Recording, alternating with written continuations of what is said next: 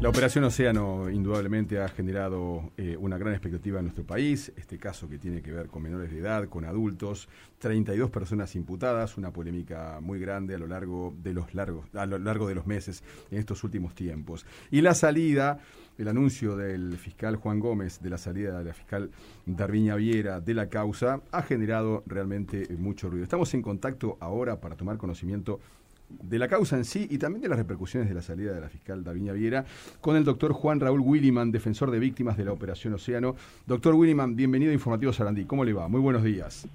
Buen día, Aldo. Muchas gracias. Muchas gracias. Gracias a usted por atendernos. Eh, em, doctor Williman, ¿qué le cambia a usted el cambio en la modificación y que salga la fiscal Daviña Viera y aparezca la fiscal Mariana Alfaro? Bien, eh, le agradezco la pregunta. El consultorio jurídico de la Facultad de Derecho, que en este momento atiende a más de 11 víctimas, creo que estamos en 12, respecto a lo que tiene que ver con nuestro trabajo, no nos cambia nada. No, quiero quiero ser honesto, honesto en el sentido de que el trabajo de la defensa de la víctima es un trabajo que se ejerce con independencia de la actividad de la fiscalía. Si bien es verdad que nosotros coadyuvamos con la fiscalía, de hecho, a veces opinamos exactamente igual y vamos por el mismo camino, a veces tenemos algún matiz y hablamos con justamente con la Fiscalía, este, pero nosotros tenemos un contacto directo permanente con la Unidad de Víctimas y Testigos de la Fiscalía de la Nación, que, hace un excelente trabajo en la, en la contención de las víctimas, e incluso con la Unidad de Litigación, eh, que ya venía trabajando en el tema. Tenemos el, también el, mejor vínculo con, con Treviña, este, yo le tengo una especial aprecio, la conozco hace mucho, cuando trabajaba en INAU nos conocimos, no, no de este caso, este, y, la, tengo el mejor concepto de ella. Eh, pero en los hechos, en realidad, el cambio de fiscal para nosotros es algo muy común, muy común. Eh, es más, estamos acostumbrados a los cambios de, de, realidad del soporte del órgano de forma permanente. O sea, ¿no le sorprendió? ¿No le sorprendió el cambio?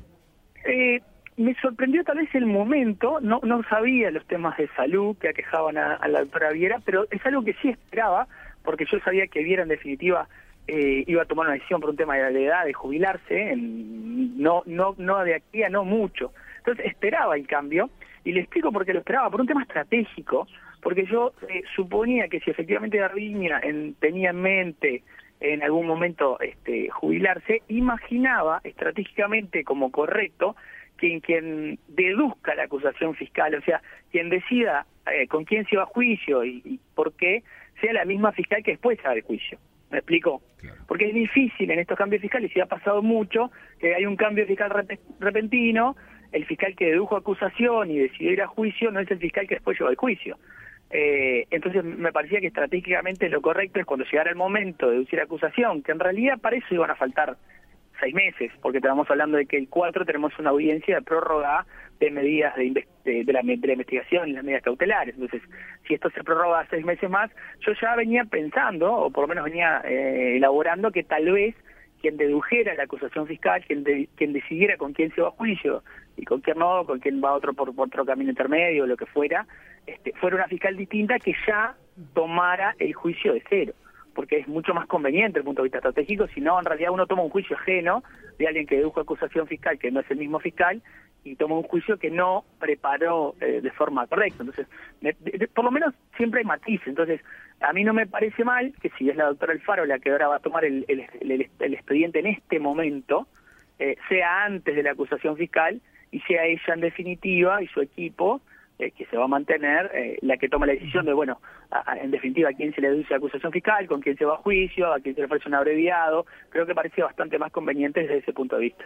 Todo apunta entonces, Juan Raúl, a que en la audiencia del 4 de noviembre, del jueves 4, se va a conceder esa prórroga, ¿no?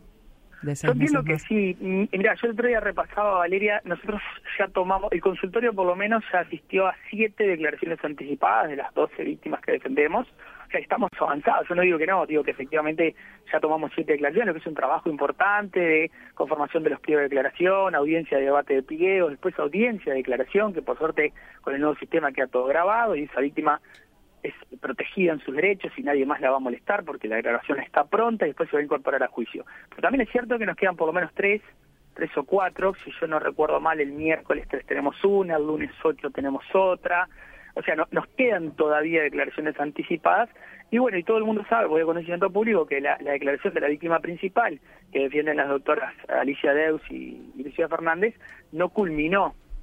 Y eso requiere volver a retomarlo. Yo entiendo más que razonable la, la, la prórroga porque en definitiva eh, hay estas, estas este, no son evidencias, ya son pruebas anticipadas, pendientes, que hay que hacerlas, y después, sí, si la Fiscalía entiende que tiene todas las evidencias, va a tener que cerrar la investigación y pasar a la otra etapa, a la etapa intermedia, donde se deduce la acusación fiscal, se contesta y se prepara el evento del juicio. Obvio que son todas situaciones distintas y que imagino en una fiscalía analizando cada caso particular eh, y distintas soluciones, no el juicio oral y público no es la única solución, de hecho ya hay un abreviado en esta misma causa.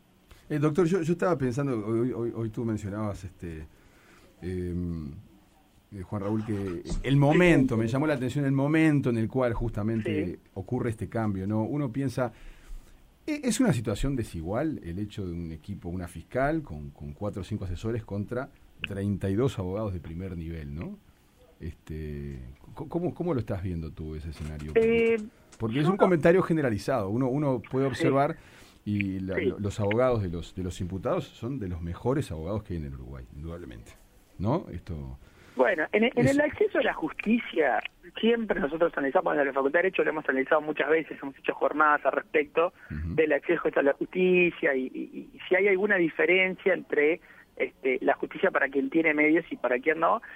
Y es difícil concluir otra cosa. Todas todos los estudios nos llevan a pensar que las personas más vulnerables tienen más dificultades de acceder a la justicia y obviamente, y no estoy hablando acá mal ni de la defensa pública ni del propio consultorio que en este caso me toca representar, pero no queda queda claro que se atienden cientos de casos, que el 90 y pico por ciento de los casos hoy en el sistema nuevo lo atiende la, la defensa pública con, con, armados recursos, y entiendo que claramente eh, no es lo mismo cuando hay defensas particulares este, que pueden solventar un detalle menor, por ejemplo, solventar una pericia particular que tiene costo, o poder llevar adelante un verdadero legajo de investigación de la defensa, porque todo el mundo conoce el legajo de investigación de la fiscalía, pero también está el legajo de investigación de la defensa, que además es reservado en aplicación del principio de no autoincriminación.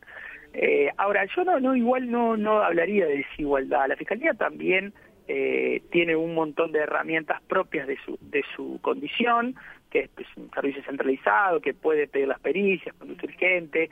Creo que el, el sistema intenta plantear en, en, por lo menos una igualdad eh, en lo teórico seguro y hay que llevarlo a la práctica entre todas las partes, ¿no? en que las partes lleguen en pie de igualdad a un eventual juicio. Y el sistema, con todas sus carencias y algunas cosas para modificar, un sistema acusatorio adversarial, en general pone a las partes en pie de igualdad y lo pone frente a un juez absolutamente imparcial. Mañana, si hay un juicio oral y público de esto, se va a encontrar con un juez absolutamente imparcial, virgen de información formal, porque esa es la realidad, no tiene nada de esto, y eh, eh, se estará a las resultancias probatorias judiciales, eh, que es lo que da mayor garantía de igualdad para todas las partes. O sea que entiendo que en definitiva el sistema se va a encargar de, de, de igualdad y dar la solución más justa. Yo confío yo confío, pese a que es muy criticado en el sistema acusatorio adversarial, que para mí tiene estándares de, garantía muy superiores al sistema inquisitivo del Código de 80. Ahora, sí, eh, adelante Gabriel, por favor. iba, iba quería preguntarte un detalle más porque se ha hablado mucho acerca de desprolijidades. A eso, a eso iba, justamente. Por favor. No, justamente, por lo menos dos grandes... ¿Qué tal? ¿Qué tal? Buen día. Este, dos grandes este, errores eh, que cometió la fiscal, ¿no? con los testigos, en fin, luego pruebas que no, estaban, este, eso termina como, no sé, por un lado demorando esta causa que ya lleva tanto tiempo y por otro lado ensuciándola entre comillas, ¿no? Este, eh, no sé, en realidad... por lo menos dando, dando argumentos extra que podrían no haber estado. a eso te referís. Exacto, exacto. Sí, estamos de acuerdo en que los errores administrativos existieron. Negarlos es, es imposible. O sea, tenemos un error administrativo grande eh, el primero, nosotros también lo sufrimos, creíamos que teníamos toda la información de los celulares y no la teníamos. Eso es innegable. Lo que también es innegable es que el error se subsanó, porque como estamos en etapa de investigación preliminar, desformalizada justamente, lo que hizo la jueza, que la jueza garantía en su momento, la doctora Beatriz Larry, estuvo perfecto, dijo perfecto, acá hay una acá hay una, una evidencia a la cual no accedió la defensa, yo no puedo seguir corto la audiencia que estamos haciendo, me acuerdo perfecto, como si fuera una audiencia plenaria, estamos todos ahí en el Palacio de los Tribunales, se cortó la audiencia y hasta que no se accedimos todos, incluso el consultorio, en esa información, no se siguió adelante. O sea, aquí tenemos una, una formal, un, problema claramente eh, que fue subsanado, ¿no? Y de hecho, la prueba está que tanto el tribunal como la propia en primera instancia determinó que ahí no había ninguna nulidad porque en todo caso ahí había un problema administrativo. Las nulidades son para los actos procesales. Y lo mismo pasó en la última audiencia de declaración anticipada de la principal víctima, que nuevamente se determinó otra irregularidad, que era que una de las declaraciones de un testigo no había quedado registrada. La verdad que tienen que quedar registrada con el lugar, el día, la hora, y tiene que estar grabada e identificada en el legajo de investigación desformalizado de la Fiscalía, que ese sí es público. Vuelvo a repetir, el legajo de la defensa, por el principio de no autocomunicación, es reservado, pero el de la Fiscalía es público, y obviamente, antes de usar una prueba en juicio, para esto se aplica para todos, todos tienen que poder controlado esa evidencia que después se pretende usar como prueba en juicio. Y bueno, evidentemente eso no había sucedido. Lo que también es verdad es que se soluciona, suspendió, como hizo la actual jueza, suspendió la audiencia, estableció que se corrigiera esa evidencia y se corrigió, creo yo, al otro día. Esto en lo formal. Pero en lo conceptual, eh, tuvimos nosotros en una entrevista con la fiscal este, y ella hizo algunas valoraciones de tipo ideológico. Eh, bueno, su, su concepción sobre que los mayores no, que no le parece bien una relación amorosa entre personas más grandes o, más jóvenes, digamos, este, eh, que, que trascendían lo, lo, lo delictivo y, y se iban en un plano más este de sus opiniones personales sobre la concepción de la vida que pueda tener ella, ¿no? Cuando en realidad debía, debía ajustarse. No estoy diciendo que ella luego al, actuar eh, trasladara a eso, pero bueno, pero es evidente que si lo dice públicamente, eh, en fin.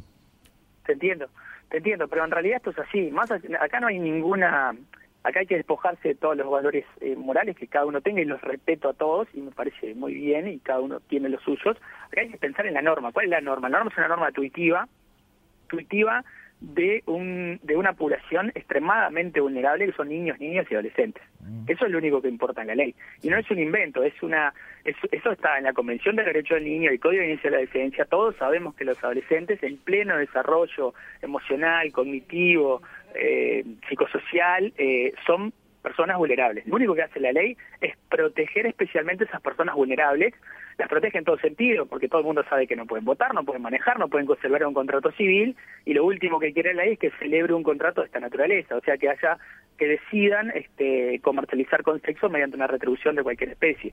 Eso es lo único que importa. Lo que dice la norma tuitiva de, repito, la, una de las poblaciones vulnerables, hay muchas, no, no, todas, pero los niños, niños y adolescentes en especial, y eventualmente las víctimas sexuales, son víctimas especialmente vulnerables, incluso para el código, y lo son de forma internacional, y no tienen nada que ver con ninguna concepción moral. Claro, pero yo, yo creo... Protejo o no protejo. y en el límite en el límite de la responsabilidad, en el límite de la duda, del problema, la responsabilidad cae sobre los adultos, porque se supone que... Claro, doctor, pero yo iba a este punto, doctor, escúchame un segundito, por favor, escúchame un segundito. yo iba a este punto, yo no tengo ninguna duda sobre sobre cuál es, de qué lado está la debilidad y la fragilidad en este caso, ¿no? Eh, no me cabe ninguna duda. ¿Y quién tiene la posición de poder? Exacto, por, por tanto eso. Pero lo que digo es que muchas veces cuando se piensa que, que personas públicas y más personas que están actuando en el caso, eh, al defender ciertas posiciones, están beneficiando una causa, en realidad están jugando en contra de eso, ¿no? Este, porque, por, lo menos parece que perdiera objetividad. Exactamente, exactamente, a eso me estoy refiriendo, ¿no? Bueno, yo comparto, comparto Gabriel de que no, lo que estamos los operadores jurídicos deberíamos, debemos todo el tiempo evitar hacer otro tipo de apreciaciones este, que en todo caso nos lleven a, que, a que nuestras posiciones sean lo más objetivas posible, que de, lo que de esto es lo que estoy hablando. ¿Cómo somos objetivos? ¿Qué dice la letra fría de la ley? ¿Cuándo se tipifica el delito? ¿Cómo es la conducta jurídica que en definitiva se encuentra tipificada? ¿Estamos frente a ella? Eso es lo, que tiene que importar. ¿Qué dicen las evidencias? Bueno, ahora le toca al Faro que tendrá su posición es revisar esto y advertir, ahí hay una treintena de situaciones y no son todas iguales y tendrá que analizar una por una. Pero no tengo duda que hay que ser lo más objetivo posible porque es un tema este, de responsabilidad, pero bueno, son supongo formas de ser, etcétera, este, que pero Yo lo que digo es que no hace la cosa en definitiva, porque en definitiva, ¿a quién nos vamos a enfrentar? A un juez, a un tercero imparcial, objetivo, repito, virgen de información, que va a mirar esto con, con, con toda objetividad. Y esa es la garantía del sistema eh, acusatorio adversarial. Pues si me enfrentara como en el sistema del 80 a un juez que ya me procesó y después va a decir si me condena me absuelve, ya está el partido definido. Pero no es el caso de este sistema. En este sistema estamos en plena etapa de investigación preliminar y bueno, después hay que tomar una decisión. Cuando se pasa el juicio oral uno queda en manos, repito, de un juez y bueno, yo tengo en general la, la, la, más la, vara bien alta respecto de la objetividad y profesionalidad de los jueces del, Poder Judicial y además todavía la posibilidad de que eso sea revisado por un tribunal de apelaciones y todavía la posibilidad de que eso después sea revisado por la Suprema Corte de Justicia. O sea, ahí están todas las garantías del sistema y ya los, las, apreciaciones morales o, lo que fuera eh, ya no importan. Ahí importa la objetividad. De todas formas, Gabriel, te voy a decir una cosa sí estoy de acuerdo con el Estado público que ha tomado la causa, porque yo no sé si había tanta conciencia de un delito tan difícil de denunciar y que pasa tan entre bambalinas, tanto en las, clases sociales más altas, medias o más bajas. Yo lo que sí estoy seguro es que hoy en día, después de esta operación Océano, eh, creo que todo el mundo ha aprendido algunas antenas que antes no. Y yo creo que eso es innegable, porque no sé cuándo hablamos de trata o retribución, más allá de las campañas de UNICEF, que dice, o sea, todos conocen las campañas de UNICEF, que dice, no sabía que no era menor o parecía más grande, no sé si las recuerdan. Sí, claro. todas esas campañas. Esas campañas eh, son un intento de llegar a la población, pero ¿ustedes creen realmente que el tema eh, había llegado como llegó después de la Operación Océano? y de la fragilidad de los adolescentes en, insertos en una sociedad de consumo la que, como la que tenemos hoy y con las redes sociales al alcance de su mano, yo no sé si había llegado tanto y si todos éramos tan conscientes de esa realidad y yo creo que todos los que somos papás y papás de niñas y adolescentes, este, todos, todos tomamos conciencia de una realidad que le puede pasar a cualquiera, que es algo grave, que hay que hablar con los niños, con los adolescentes. De niñas y de niños, doctor. Permíteme, que le, permíteme que le aclare eso, ¿no? Porque si no también entramos en una visión sesgada del asunto. Eh, es cierto que les pasa mayoritariamente a las niñas, pero basta con que dejemos un niño afuera para que cometamos una injusticia, ¿no? Por eso digo, los papás de niñas y de niños. Sin duda, sin duda. Sin duda pero, la, conciencia que adquirimos a través de la, de la, de la mediatización de la operación eso habría que preguntarse más a un sociólogo, pero creo que no estaba en el tapete el tema tanto como ahora. eh, ojo, nosotros en el consultorio ya habíamos tenido casos de retribución, pero claro, nosotros tenemos un consultorio de víctimas carente de recursos y realmente trabajamos con gente muy... Y este ha tenido mucha visibilidad además, obviamente, ¿no? Sobre todo por la, por la cantidad de, imputados y, de víctimas. Y justamente sobre ellas quería preguntarte, dentro de lo que nos puedas este, comentar, cómo están viviendo las víctimas todo este proceso. Bueno, eh, no todas lo viven igual, para algunas es duro la declaración anticipada, soy, soy testigo de que las procuradoras se juntan horas con ellas para calmarlas, para, eh, para hablar con ellas, para contarles de qué es el proceso, porque lo que necesita una víctima que está representada y pasa por el proceso es información, información clara, de calidad, que le explique eh, por qué tiene que por qué tiene que pasar por ahí, este, que se quede tranquila, que no le va a pasar más nada, también que no que, que esto se hace para que declare una vez y no vuelva a declarar. Aún así no es una instancia muy linda pasar por el, por un juzgado, hacerle una declaración anticipada de algo tan íntimo y tan personal, y de hecho algunas víctimas han decidido no hacerlo, es absolutamente válido, porque nadie está obligado en el sistema actual a participar del proceso penal como víctima, es absolutamente voluntario. Lo hace si es su voluntad. Incluso salgo de este tema y en, y en delitos sexuales, a veces los alumnos se asombran como una persona viene a hacer la denuncia eh, cinco años después, porque antes no la quiso hacer y su proceso terapéutico la llevó hoy a hacerlo. Entonces hay que atender a la situación emocional puntual. Hay gente que está en condiciones y su proceso implica pasar por el proceso penal y eso le ayuda y hay otras que no, y nosotros del consultorio que lo que eh, tratamos de hacer es respetar los derechos de las víctimas, eh, eso lo tenemos muy claro y también se les consulta permanentemente respecto de la voluntad de pasar por el proceso o de no hacerlo si es que no se siente bien. Y bueno, hay en, no para este caso en general, eh, las víctimas responden de manera diversa. Muchas tienen la necesidad de participar en el proceso, es parte de su proceso, el proceso penal estoy hablando, y otras personas no. Otras personas no, su proceso terapéutico de acompañamiento va necesariamente por otro lado y no quiere saber más nada con el tema ni con el proceso, mucho menos con el proceso penal entrando. Justamente, no es una situación sencilla. No, ni hablar. Darviña Viera había dicho en su momento que había víctimas que estaban eh, internadas. ¿Hoy están en esa condición o están todas las víctimas con posibilidad de, de, poder declarar? Sí. No, hoy están en posibilidad de poder declarar. También es verdad que muchas veces no lo estuvieron y eso también lo dilató y nosotros nos apoyamos realmente en informes psicológicos. Si un psicólogo, un psiquiatra tratante dice no está para participar, no está para declarar, listo, no hay más dudas, no está para declarar, no hay declaración. Si dice exactamente lo contrario y la persona muestra voluntad y quiere hacerlo, bueno, perfecto, vamos a respetar esa voluntad, es su día ante el tribunal, es su oportunidad de ser escuchada, quiere hacerlo, bueno, garanticémosle ese derecho, independientemente después cómo termine el proceso. Eh, todos condenados, todos absueltos, proceso abreviado, juicio oral, no tiene nada que ver. Eh, acá no es, no se trata de retasear eh, garantías a los imputados, se trata de que todos los que participan en el proceso penal tengan las máximas garantías. Las víctimas también. Y tienen derecho a no ser revictimizadas, tienen derecho a declarar de esta manera, tienen derecho a pasar por el proceso con los menos daños colaterales posibles, si es que se puede, porque la victimización secundaria del sistema procesal penal es inevitable en cualquier sistema. Lo que podemos hacer es tratar de mitigar ese impacto. Acá en, primer, segundo y tercer responsabilidad, segundo, tercer y cuarta responsabilidad, si quiere, es de los imputados. Pero surge de las investigaciones que haya responsabilidad de los padres o, o, de los tutores o de quienes son responsables de esos de esas menores y tuvieron un descuido o una renuncia a los deberes que son inherentes a la patria potestad?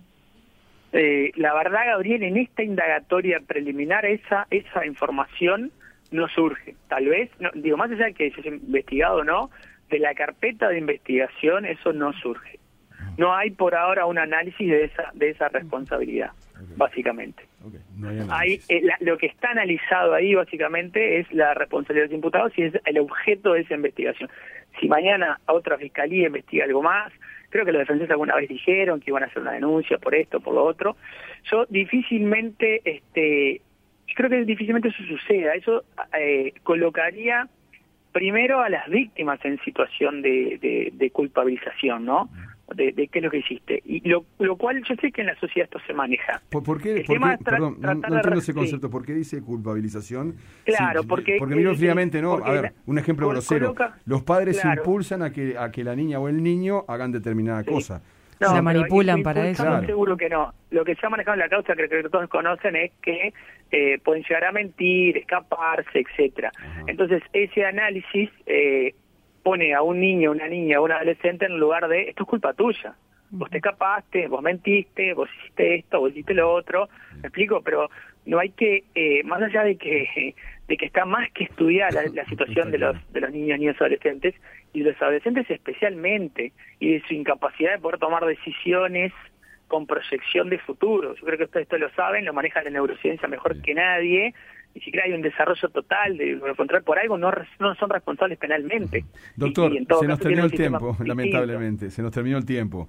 Volvemos a conversar en otra oportunidad con mucho gusto. No, no hay problema, hay, hay un montón para conversar, pero pero bueno, el, el, solo para cerrar, hoy el objeto de la investigación es la responsabilidad penal de los adultos y no otra. Eso es lo que se resuelve ahora, en esta etapa, va, en esta etapa. O sea, seguramente se cumplan dos años, pero bueno, es el tiempo que demandó el análisis en una causa tan compleja. Doctor Juan Raúl Williman, gracias, buenos días, ¿eh? hasta la próxima. No, un placer estar con ustedes, saludos para todos. Hasta luego.